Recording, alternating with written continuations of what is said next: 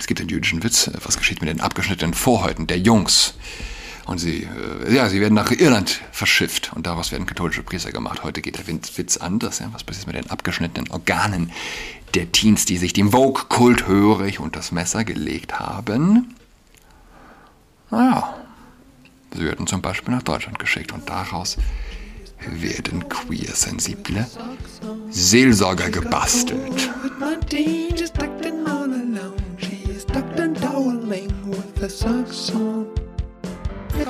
Hallo und herzlich willkommen zu Altrats Podcast. Mein Name ist Julian Altrat. Es bleiben nur noch Stunden.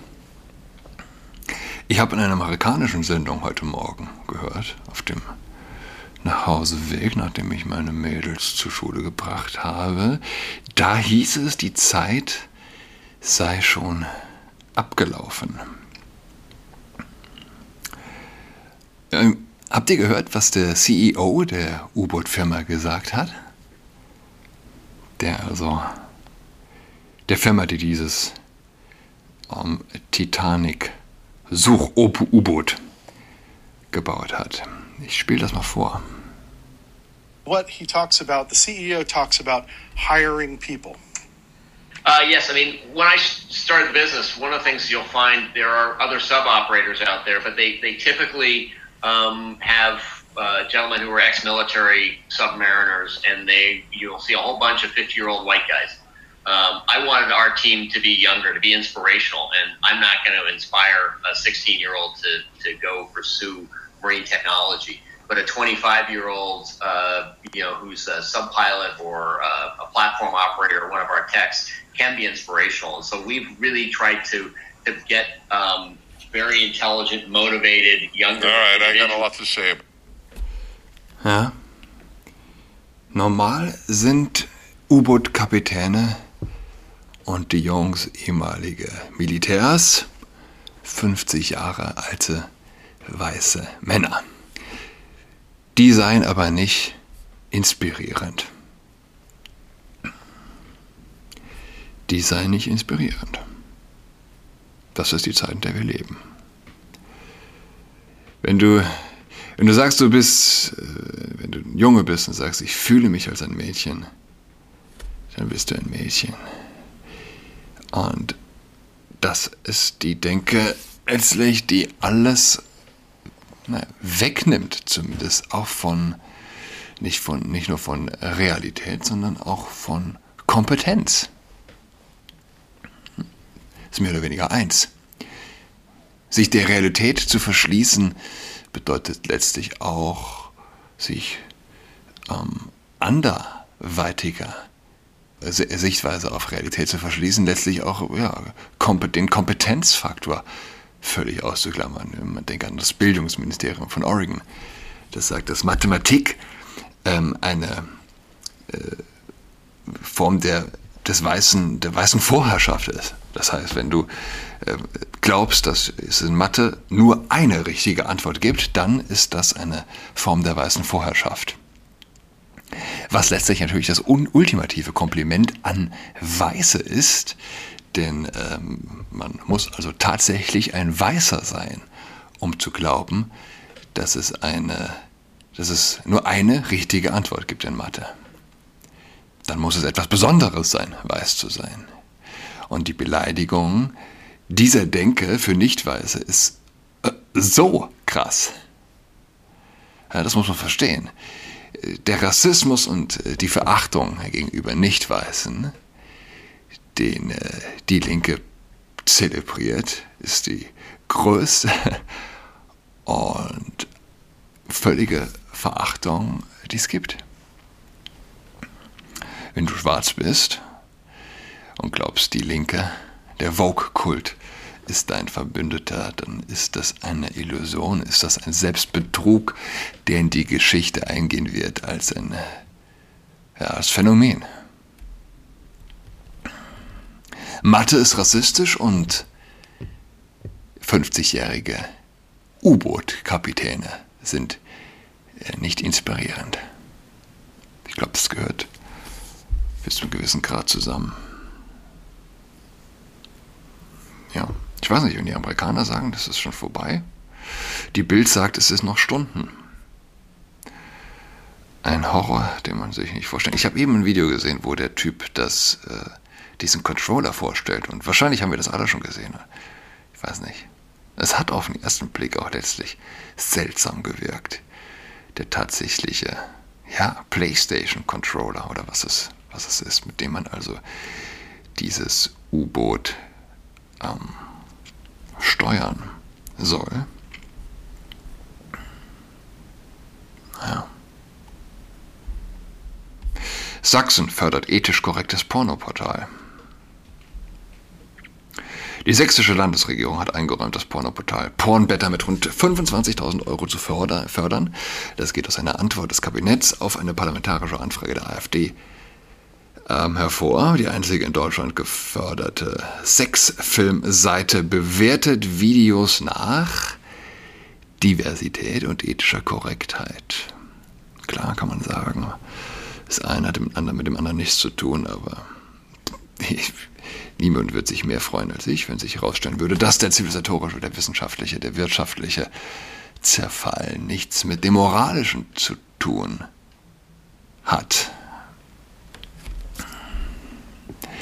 Ja, Pornos bewerten nach Diversität und ethischer Korrektheit. Kriterien sind zum Beispiel, ob die Darsteller sexistische Sprache verwenden oder ob unter ihnen Menschen verschiedener Ethnien sind. Man muss ja immer so denken. Ähm, erst sagen die Leute, Sexualmoral existiert nicht. Ja? Ähm, okay, das haben sie ab, äh, abgesägt, gibt es nicht mehr, Sexualmoral. Ähm, jetzt verlangen sie der Porno, also das, ultimative äh, Verhöhnen, das ultimative Brechen von Sexualmoral, muss aber ethisch korrekt sein. Der Mensch muss an was glauben. Ja? Der Mensch braucht einen Glauben. Der Mensch braucht einen Gott. Und wer glaubt, ach ja, die böse katholische Kirche ja? und ihre Sexualmoral? Naja, gut. Lehne es ab. Was, was wirst du bekommen? Du wirst diese Wahnsinnigen bekommen, die sich dann also den ethisch korrekten Porno wünschen. Ja?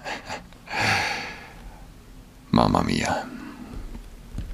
Und, oder ob unter ihnen Menschen verschiedener Ethnien sind. Ja, du hast quasi den Rassismus, echten, echten Rassismus äh, und in einem Tarnmantel quasi. Und den wendest du sozusagen an auf den völligen Bruch von Sexualmoral und hoffst also, äh, da moralische, äh, moralisches Kapital draus zu schlagen. Du brauchst also den Porno, der dann ethisch korrekt ist, wenn die Menschen verschiedener Ethnien sind, die sich dort, ähm, naja, dort ihren Körper und ihre Seele verkaufen. Ersteres ist schlecht für die Bewertung, also sexistische Sprache zu ver verwenden. Zweites ist gut. Also Menschen verschiedener Ethnien im Porno unterzubringen. Dann verlinkt Pornbetter auf die Seite, wo der Film zu sehen ist. Gründerin Esti Gröger sagt im Sachsenfernsehen, sie, sie sei selbst überrascht gewesen, dass die sächsische Landesregierung das Projekt über das Förderprogramm InnoStart Bonus unterstützen wollte. Wirtschaftsminister Martin Dulich, SPD, begründet in der sächsischen Zeitung die Steuergelder für die Plattform damit, dass diese das Ziel verfolge, ein neues Bewusstsein für das Thema Pornografie jenseits des Mainstreams zu schaffen. Ich weiß nicht, ich habe die Zahlen jetzt nicht mehr im Kopf, aber Internet Datenfluss bedeutet im Grunde zum großen Teil, ich weiß nicht, sind es 30, sind es 40, sind es 50 Prozent Pornografie. Ja? Also jetzt neues Bewusstsein für das Thema Pornografie jenseits des Mainstreams. Ja. Ich denke, wer glaubt, man solle Kapitäne nach Hautfarbe und Rasse und Alter auswählen oder sie dementsprechend ausschließen. Ja, das ist die gleiche Geisteshaltung. Der glaubt auch, dass es ethisch korrekte Pornos gibt. Der lebt im Traumland des säkularen Extremismus, wo alles umsonst ist. Ja, wo man nicht versteht, dass alles im Leben kostet. Für Inkompetenz zahlst du mit dem Leben, so bitter das ist, und ein mörderisches ein, ein, ein Horror, den man sich nicht vorstellen kann, den also diese Menschen in diesem U-Boot sehr wahrscheinlich erleiden müssen. Sie zahlen ja, Inkompetenz. Gut, okay, klar. Ohne, es gibt nichts im Leben ohne Risiko, aber es scheint doch sehr, sehr seltsam zu sein. Für alles im Leben zahlst du mit Geld, für die Unmoral. Ähm, für Unmoral zahlst du mit deiner Seele. Für Inkompetenz mit dem Leben, für das Leben mit Geld und für die Unmoral mit deiner Seele. Pornos sind nicht umsonst. So oder so nicht. Du zahlst mit deiner Seele. Ich hatte eine Kolumne für Cutnet angekündigt. Vor. Ach, wie lange ist das her? Lass mal schauen, wie ich das gerade. Das war im März, äh, Ende März, am 30. März. Dass die Bar, ich hätte mich geäußert zur Einführung von queersensibler Pastoral. Damals waren es, glaube ich, nur zwei deutsche Bistümer. Ich hatte im letzten Satz gesagt, äh, die Bar bei mir um die Ecke serviert Queerbier, ein Kraftbier, das lokal gebraut wird. Und wenn in Berlin der erste Queer-Seelsorger eingeführt wird, dann bringe ich eine Kiste rum. Frei queer für alle. Äh, es wird jetzt schwierig, es auf einen Schlag, es sind jetzt, ähm, Moment, ich lese von der Webseite des Erzbistum Berlins. Gottes Liebe gilt allen Menschen, unabhängig von Alter, Hautfarbe, sexueller Orientierung oder geschlechtlicher Identität. Deshalb ist jede und jeder in unseren Gemeinden herzlich willkommen. Wir wissen aber auch, dass queere Menschen vielen Vorurteilen ausgesetzt und vielfach von Verkündigung und Seelsorge nicht angesprochen werden. Wir wissen auch, dass Kirche sie vielfach verletzt hat. Für alle Menschen gibt es Ansprechpersonen in den Vereinen und auch immer mehr Seelsorger Innen, die sich in besonderer Weise als queer sensibel verstehen, sprechen Sie sie an. Jetzt also sind dort auf einen Schlag, es sind nicht nur eine Pfarrei, es sind 1, 2, 3, 4, 8, 12, 16, 17 Adressen hier angegeben und Pfarreien, namentlich E-Mail-Adressen. Man reibt sich die Augen. Das ist Schisma. Äh, für viele noch abstrakte Bedrohung, aber wenige sehen, und es wird also konkreter, die Hoffnung, zu, was heißt die Hoffnung? Natürlich war es immer eine Illusion zu glauben, Berlin bliebe verschont von queer, von ähm, dem Label queer-sensibler Pastoral. Es ist konkrete spirituelle Apartheid. Ja, nicht nach Hautfarbe wird heute geschieden. Auch, auch, klar. Man denke an den CEO der U-Boot-Firma, sondern eben jetzt auf der geistigen, der spirituellen Ebene nach gefühlter geschlechtlicher und sexueller Identität. Und das ist letztlich der, ja, der letzte heilige Grund, der uns also verloren geht, unser Bedürfnis nach Spiritualität, nach Seelsorge. Wir, können, wir sind uns nicht mehr einig bei der Frage, was ist Liebe, was ist ein Mann, was ist eine Frau. Und jetzt sind wir uns auch nicht mehr einig, äh, dass jeder Mensch Seelsorge braucht, unabhängig von egal was, ob er Alkoholiker ist oder Schwuler oder weiß nicht was. Ähm, das also auch Seelsorge nicht mehr nur Seelsorge ist, sondern auch dort geschieden wird. Nach dem Zeitgeist. Seele ist nicht mehr Seele.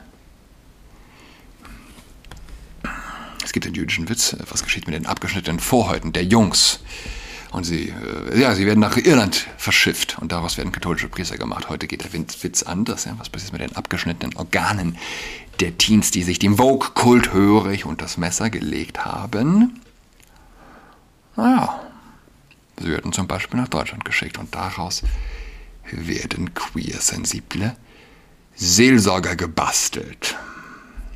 Ich habe noch was zum Abschluss. Es tut mir leid, es ist eine Freakshow. Es ist eine Freakshow. Ähm, wo ist das jetzt? Sekunde, ich will das finden. Ja, hier. Erstmalig Kinderzone eingerichtet. Im Demonstrationszug der Pride gab es heuer erstmalig eine Kinderzone vom SOS Kinderdorf. Mit Kindermusik, Seifenblasen und Regenbogentattoos können die Parade mit Kindern ohne Gedränge genossen werden. So SOS Kinderdorf Geschäftsführer Christian Moser im Vorfeld. Ja. Beim CSD in Wien. Wir hoffen auf ein Wunder. In jeglicher Hinsicht. Ich wünsche allen einen schönen Donnerstag. Bis dahin. Tschüss. She's got COVID-19, she's tucked in all alone. She's tucked and toweling with her socks on.